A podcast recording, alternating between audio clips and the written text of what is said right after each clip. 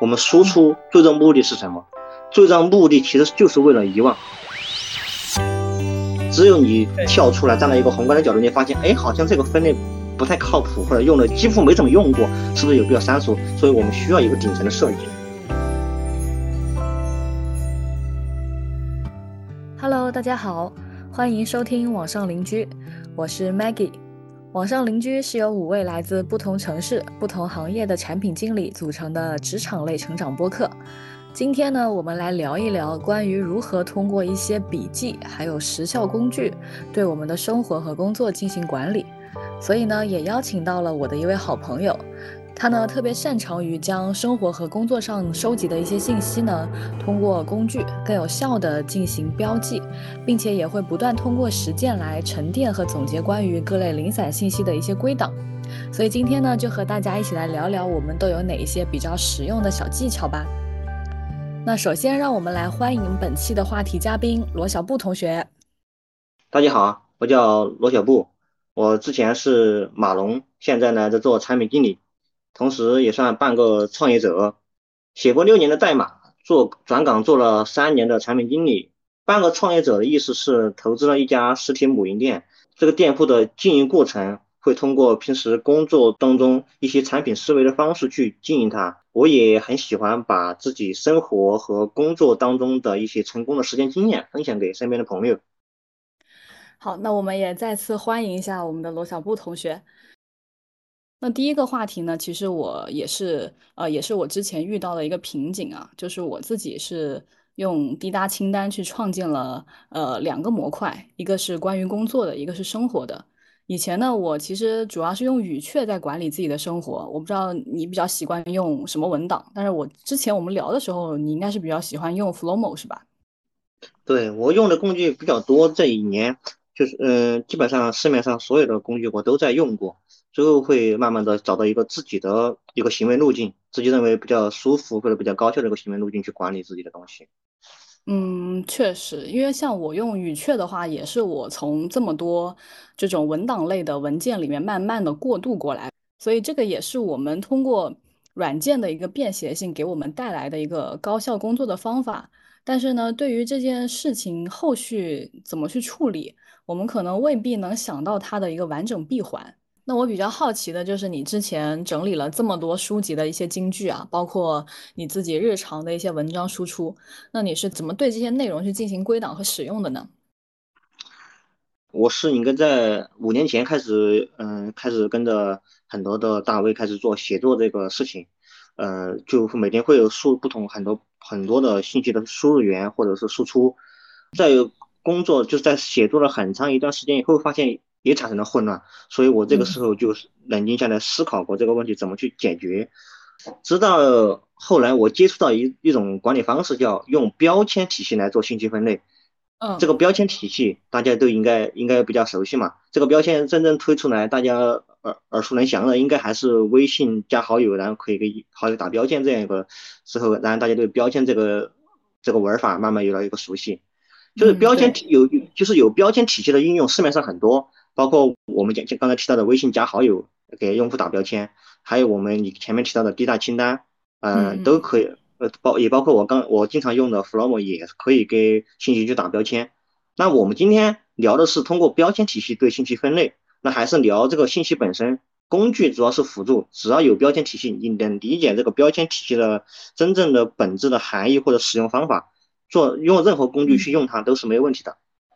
这个标签其实我日常也是会用的，但是呢，我的记录会比较凌乱，就可能我有的时候看到一个信息，会觉得我对这个信息我没有办法定位的话，我又给它新创一个标签，就会导致我的标签库特别特别的庞大。对，就是因为在创建标签的时候，呃，没有一个顶层设计，比如说一个桌子。它从一个维度讲，它是一个办公用品；从另从另外一个维度讲，它可能是木材木材生产的，它是多个维度的。所以你在顶层设计的时候，标签体系顶层设计的时候，对一件事物打标签是从哪几个维度去打，开始没有考虑好，就会打的打着打着非常的乱。所以说，开始对打标签之前，要对整整个标签体系有一个认知，就是从哪几个维度去打比较合适。这个开始要考虑清楚，就要先定规矩，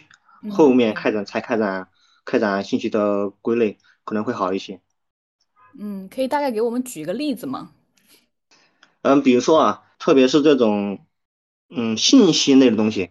相对来说更抽象一些。你你桌子椅子，你可能说从从人的认知常识上，你可以认为它是办公用品，很快就能够抽离出来。但有些特别是信息分类，你看到一句话，其实你很难界定它到底是属于产品类，还是属于商业类，还是属于哲学类。就是因为你在这个，就是因为你在这个纠结的过程当中，你就会导致你不知道打什么标签，但是你的规矩你就定在那儿，必须得给他打一个标签，你就很随性打一个，最后你你就会发现。哎，怎么这这这个标签下面都没有都没有文字？也许一年以后才才一条文字。有些标签里面很多很多，回过头来看，感觉好像它好像也不太属于这一个类类别。所以说我们在打标签的时候，要先定一个规则，要一个规则体系，嗯，哪些维度去出发，可能先定义清楚，就不会乱。嗯，那你一般会定几个维度呢？因为我自己去打标签的时候，就像你刚刚说的，它又属于商业，又属于产品，但其实我们真正要用的时候，我们可能只会从一个维度去分析，所以我就有的时候会在定标签这个方向上特别特别的混乱。对，所以就是我们刚刚提到的，因为它信息化的分类，特别是碎片化信息，就很难去明确的有一个分类，所以我在使用标签的时候。我一般会从资源类的信息和项目类的信息或者状态类的信息，比如我们首先说第一个维度资源类的信息，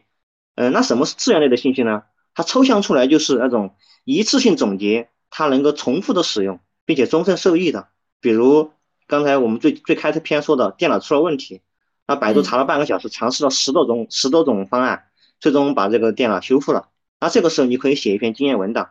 怎么修复的？第一步做了什么？第二步做了什么？这些信息属于信息输出。那我输出的目的，输出的目的就是为了下一次能够高效的找到它，同时能够高效的指导我解决同一类问题。所以我会把这一类信息的文档属于资源类文档。那么首先先定义它属于一类资源。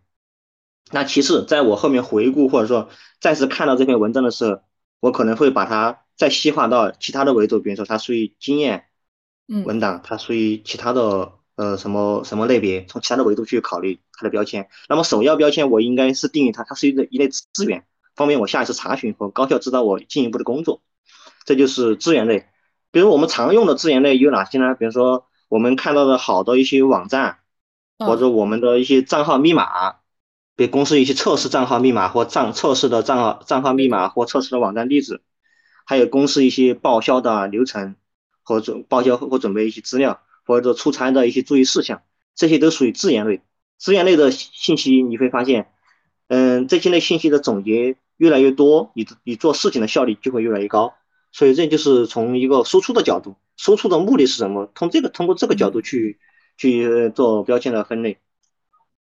就是我之前可能也是因为没有对这个。这部分内容去做归类，我没有去打打这个标签，没有把它归到资源类，所以我自己去复盘去查的时候，我发现我可能要去查一个账号，那这个账号可能是我自己私人的账号，然后也有可能是公司的账号，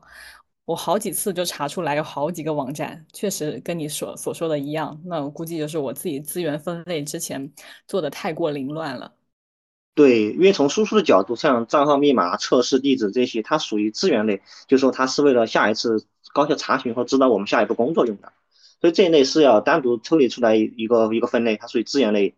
嗯，但有些人他嗯可能比如说公司的一些嗯测试呃呃测试项目的网址啊，他就直接嗯收藏在这个电脑的浏览器里面。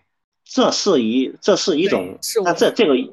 这个我们也会去保存，因为这是方便我们高效的，也是方便我们高效的快速打开。但是有一种情况就是，呃，如果说你没有，呃，如果你用谷歌浏览器，你没有科学上网的方式，你换电脑或者说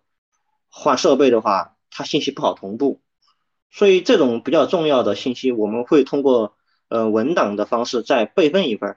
这个时候就不管你换电脑换设备，在别人的电脑上用。其实也也能够通过你的账号，能够把所需的资源快速调出来。第二个输出的维度就是项目类，它这个项目类的分类，它是抽象出来，就是这这个事情目标感很明确，它会周期性的出现，这个信息会周期性的出现。比如之前我写我的专栏，罗小布解读一本好书，它就属于一个项目。它为什么属于一个项目呢？首先，它需要重复性的为这个主题一个周期性的为这个目标不断的收集素材，去思考，去输出。那一年，然后你可能会写五十二篇，那么它就属于一个项目。那你写到对应的数目，比如六十篇、七十篇，你就这个事情就完成了。常见的项目就有很多了嘛。平时我们的每周复盘、每月复盘、每年年年终总结复盘，这些都算一个项目。比如再具体一点啊，比如说你今年给自己定了一个 flag，要输出十篇高质量的读书笔记这个目标，那你这件事情其实你它就算可以立一个项目。你在定标签的时候，你就可以把它定成一个项目下面那个，嗯，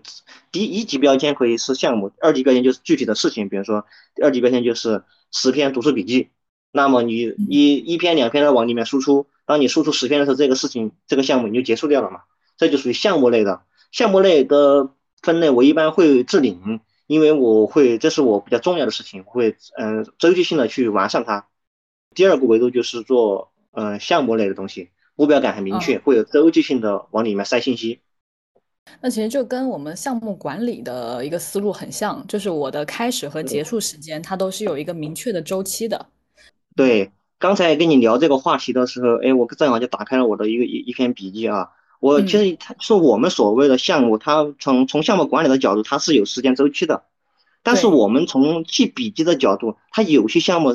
时间周期很长，我们可能会默认它是。终身，但是它是一个长期周期性的为它嗯录入信息，我们就列为项目。比如我我刚才正好跟你聊这个话题，我就找到我有一篇笔记，这个项目的名字叫人生复经验复盘。嗯，这个这个标签很有意思，我随便给你读两条啊。嗯，这个我我已经写，对我已我已我已经写了一我已经写了一百多条，但是这个颗粒度很，它里面的事情很细。比如说我读读第一条，对于不吃烟的人。对于不吃烟的人，包里随时准备一盒口香糖。别人散烟，而我们在合适破冰的时候可以尝试散口香糖。百分之八十的人不会拒绝。这是我写的一一条人生经验。我就这属于我人生经验项目这个这个项目里面的一些一些条，就一些一些小零碎嘛。我写了很多，比如说，嗯，在坐在第二条写的是坐高铁、坐飞机、坐火车的时候有明确下车时间的行程。提前在手机上设设提前十分钟设好闹钟，防止睡过头下错站。为什么我会写这个？就是我我之前下下错过站，那每次嗯有事没事的时候，我就把我这个中人生经验复盘这个里面的笔记不停的看一下看一看，其实就很快就会加深印象。它是一个终身制的终身制的项目。嗯，你其实记录下来之后，它更容易内化。对我自己我还写了很多很多比较有趣的，我们就插播一下啊。写了很多很多有趣的，我再给你再给你读一条啊，在急需打印服急需打印服务的时候，但周围没有打印店，找链家，找链家，全部免费。哦，哎，这个我也写下，因为这个也是我之前遇到的问题，而且链家的服务特别好，他们那个是无线打印，我无线打扫码就能够把资料上传就能够打印，很方便。哦，这样。那这这真的是一个很通用型的小 tips 了，真的。就很多，我写就是人生经验复盘这个大项目下面，我写了很多这样的小 tips。出书吧，对，真的很实用。我我突然真的对你这这几百条什么人生经验，我真的好感兴趣啊！嗯，等下我们录完能不能把它发给我看一下？啊，然后我我那那我们就既然录上了，我再再再读两条啊。在这个在里面读两条，我觉得这这个有意思。我因为我经常自己也经常看，有人用了你的身份证，尤其是同事或者朋友一起开房的场景，对方在对方归还时，一定要顺眼检查一下是否是自己的证件，很容易拿混淆，很容易拿混淆。啊。这个因为这个又又有时候顾于面子，你不好意思，你本来你没有看别人隐私的习惯啊，没有看别人隐私的这个这个动机，但是你你怕别人怀疑你看别人看看别人的隐私，其实我你没不好意思去看嘛，其实你就你就没有去看，导致这个身份证拿错了，这些的事情我之前都遇到过，所以我就会下意识瞟一眼瞟一眼这个是不是我的证件。对对对，这个虽然很细节，就也是不不一定就是人人都会碰到这样的场景啊，但是确实也是一个可以作为一个提醒事项，呃，我们去注意一下，毕竟也是凡事留个心眼嘛，是吧？确实原件在别人手上也是没有办法去评估后续是不是有什么其他不可控的事情发生。是的，所以现在我们聊的就是项目这一类，所以这一类就是说总结一下就是。我们为了一件事情很有目标感，会周期性的出现，长期为这个目标去输入信息，那我们就可以把它分类为项目类。而且项目类的信息项，而且项目类的嗯标签我们会经常置顶，因为它经常去回顾它。嗯，我觉得我们今天聊完之后，我觉我对这个标签的印象会相当的深刻。我应该会把我自己现有的一些内容全部都重新规整一遍。对的，可以，因为长期嗯，经常去就是经常去，为什么就是为什么我我我用标签之前，我会用一个插漫的嗯，把所有的标签体系先顶层设计一遍。因为你在使用你，如果你在软件里面使用标签的时候，你就不会没有一个宏观的角度去看我用的怎么样。只有你跳出来站在一个宏观的角度，你发现，哎，好像这个分类不太靠谱，或者用的几乎没怎么用过，是不是有必要删除？所以我们需要一个顶层的设计，经常去回顾这个顶层设计，才知道这个东西好不好用。对，是的，是的，呃，这个标签这部分确实我觉得真的是非常实用。那我们接下来再说一下我们第三个维度吧。第三个维度是以什么样的形式去做标记呢？第三个维度，呃，就是以一种一种状态。就是一种状态机，就是我们产品经理设计当中经常出现“状态机”这个词啊，这个灵感就来源于产品设计当中。它状态机来记录记这个维度来记录这个信息，比如碎片化信息多了以后，有一个很大的问题，嗯，我们不知道哪些信息看过，哪些信息使用过或者引用过，在哪些渠道发布过，所以我们需要一个信息状态来做信息分类。比如啊，把信息状态简单的分几个标签。信息状态分类就是说，它，嗯，这个标签下面的内容是可写的，就是可以自己二次加工，可以继续写下去的，叫可写标签。然后是待发标签，待发布标签就是写好了，我准备发布出去的。第三个就是已使用标签，那么已使用的标签下面就会分很多二级标签，比如说已发过朋友圈，已发过知识星球，已发过播客。这个是其实你说重要吗？它很重要。它第一个重要就是说我有时候信息多了以后，有些观点。你如果说你不太记得，你重复发发了发几遍的话，就是有些读者他就会认为你这个人有点唠叨，怎么一件事情重复的说？那么这个就是可以规避的。第二个就是说，如果你发的某一个某一某一个平台数据量还不错，你可以反观其他平台有没有发，如果没发，其实你会会发过去。第三个好处就是，你可以年终或者说周期这新的，你可以筛选出来。比如说你发朋友圈，你一年发了三百多条朋友圈，其实你没有一个渠道能归总的。那你用这个用了已发朋友圈这个标签，其实你能能够快速的筛选出来今年我发了什么东西，简单整理一下就是一篇美美的复盘了。啊，对，这个确实是。其实总结一下，就是从两个维度去标记，一个是我的状态机，然后另外一个是我发的渠道。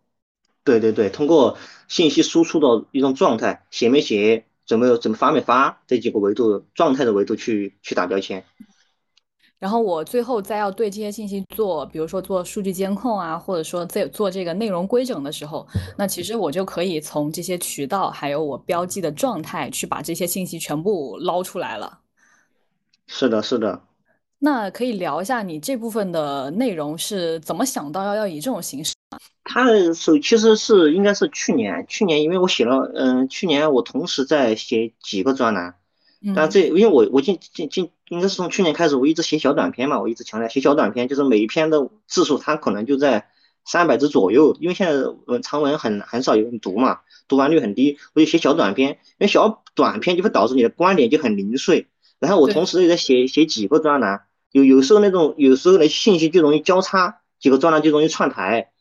呃，那个时候我就发现有个问题。我就开始，我就最开始我用 Excel 表来列每一个状态，我列个 Excel 表，这个这个东西来来来整理，但是还是会会乱。后来我就有一次，哎，呃，在产品设计的时候，突然像状态机这这个东西还挺靠谱的，然后大家也比较熟悉嘛，我就静下心来思考一下，这个状态机能不能再从信息输出这个角度、标签的角度，能够体系化的抽离抽象一下，能够用在这个信息管理上。哎，我结果发现，呃，整理出来还还挺还挺好用。嗯，这个这个我我开始就定了，开始就定了定了三个标签嘛，一个是可写的、待发布的，然后已使用的。然后用了一段时间，就发现确实它有几个好处。第一个就是它能够指导我们下一步行动。比如说一个信息你收集以后，你写一个可写标签，也就意味着这个东西你下一步你要写它。对对对，这个就很重要。如果你没有这个标签，有时候久了你久了你把这个信息放在那个标签里面，或者放在这个文档记录工具里面。这个信息我摘录下来是干什么的呀？你都不知道了。那如果你是一个可写标签，哦，原来这个这个话题我是要展开写的，它是有指导下一步行动的。第二个就是能够高效的筛选信息嘛。呃，比如说我刚刚才说的，你发了一年的朋友圈，你把已发朋友圈的标签一筛出来，哦，我今年发了这么多东西，简单整理一下，它就是一篇美美的复盘文稿嘛。嗯，对。那你一般就是这三个标签的话，你是怎么样去区分这个内容呢？像刚刚说了，就是指导，比如说可写是指导我们下一步行动嘛。那这个可写的话，它肯定是有一个周期性的。比如说有的时候我，比如说我自己去写文章吧，呃，我有的时候也是会记录一些，像我的那个，比如说我的公众号的草稿箱，我有的时候可能会把我自己临时的一些比较零碎的思路啊，我会先记录到里面，然后我后期再去做补充。但是这部分内容呢，我可能记了一半，但是我觉得我这个信息不够去佐证我输出一篇完整的文章的时候，我即便就是标记了这个是可呃这个是已经写了或者说是可写的内容，因为我都已经发放在这个公众号的一个这个草稿里面了嘛，那其实意味着我是想发的，但是呢，我可能真的就是因为有一些呃信息的一些规整啊，收集的一些问题，我即便放到放到那边，那我可能过段时间我就会忘记了。那我想，我我就比较想问的一个问题就是，你怎么样去区分这三部分内容的一个呃周期管理？那这些内容你都会以一个什么样的频率去整理呢？OK，首先我我从粗犷的角度，我把呃就是输出的状态我分为了可写、待发布和已使用三个三个状态，就是这个是已经非常简非常简化的一个三个状态了，因为之前我可能还要复杂一些。呃，我经经过一个应该是第三版的优化，就是优化出来是最简单的三个版本，就是三三个标签。然后我先简单阐述一下啊，比如说呃可写这个标签，比如说呃怎什么时候打呢？比如说你今天看到一个观点，这个观点我超级喜欢，然后我就会快速的以复制粘贴的方式把它记录在你的工具里面，就是马上打一个可写的标签。简，同时你不能打完就没事了，你。打完标签的同时，你会在你摘要的这句话下面简单写一个提纲，这个提纲可能就只有几个名名词或者几个关键词，你会从哪几个角度去加工这个信息，这个一定要写。你不写的话，你可能到后面，你都你时间久了的话，你会忘记这个信息到底是干什么的，你会从哪些角度去阐述。所以说你在复制粘贴过来打上标签可写标签的同时，呃，简单写几个词语，就是会从哪几个维度去加工这个信息，然后后面的事情你就不用管了。你就继续看你的书，看你的文章，啊，就你就不用管它。到你呃真正开始整理的时候，你就把可写这个标签点开，里面就有很多你最近想写的话题，还有一些还有一些你想写的角度，你就趁趁老热的时候一鼓作气把这些标签全部写掉，然后写完就归到待发布里面去嘛。那为什么会有待发布这个标签呢？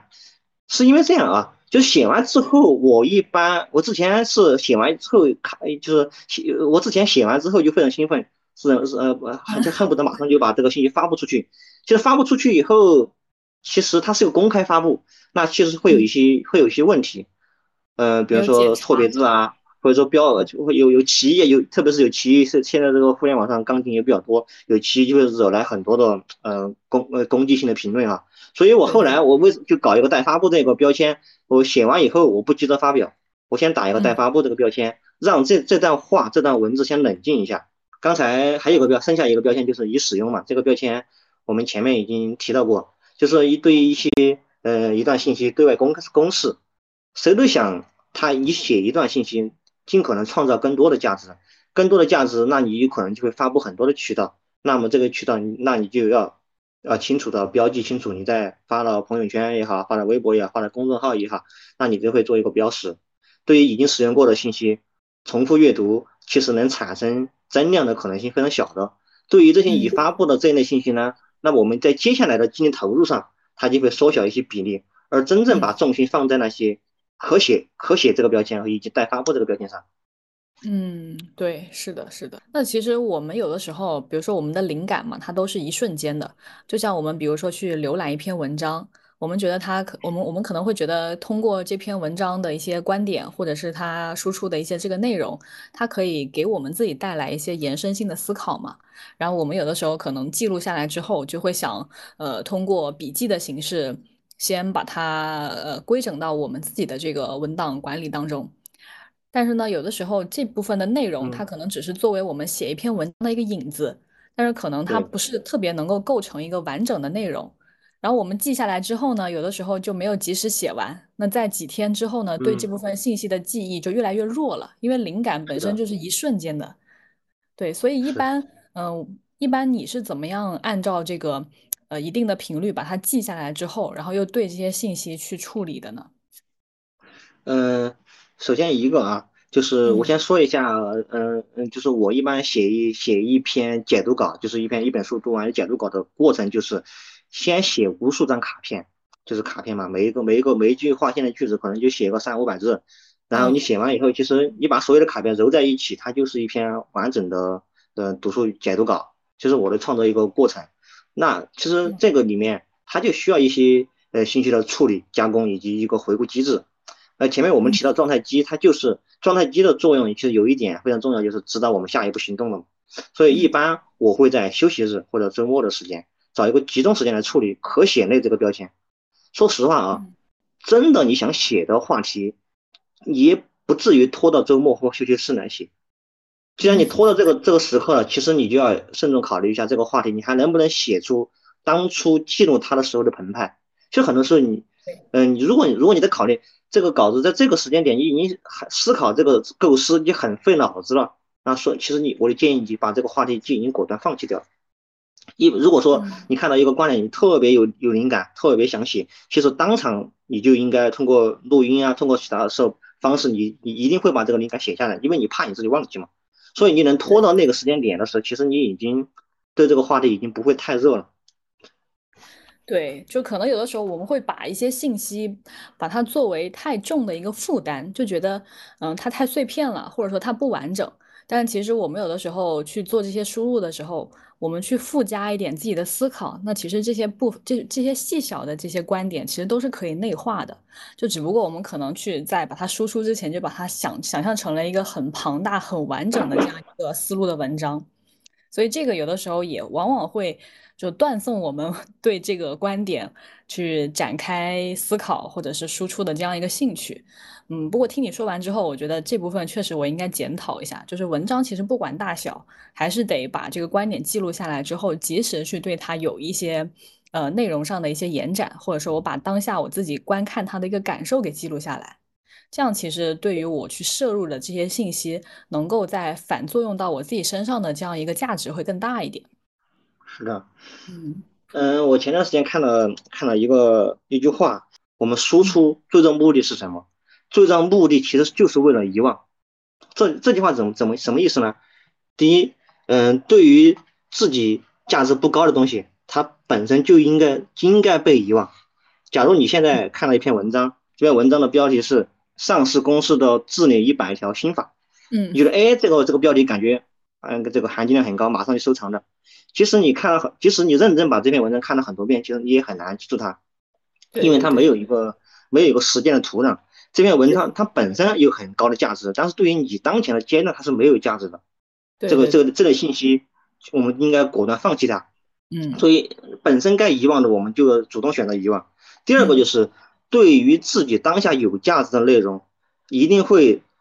第一时间去内化掉，它不需要嗯，刻意去记忆它。比如我们前面提到的，你你成功的把一个安个键安装成功了，那么它内化的嗯。结果就是你能够立马的在别人电脑上也能够安装成功，或许过了两三天、三四天，你还能够成功，因为像因为你这个时候你已经整理了文档了嘛，即即便过了一两年，你换电脑了，你也能够呃通过这个文档把它重新安装上，所以你不需要刻意去记忆它，当下对你非常有价值，那你一定会马上内化掉。所以说，对于那些记不住的信息，我们没有及时处理的信息，其实我的建议就是果断把它删掉，收藏一嗯。堆对自己没没法消化的，或者说呃准备写写不出来的东西，日积月累对自己是一种压力。这种压力它会慢慢的让你失去坚持整理的激情。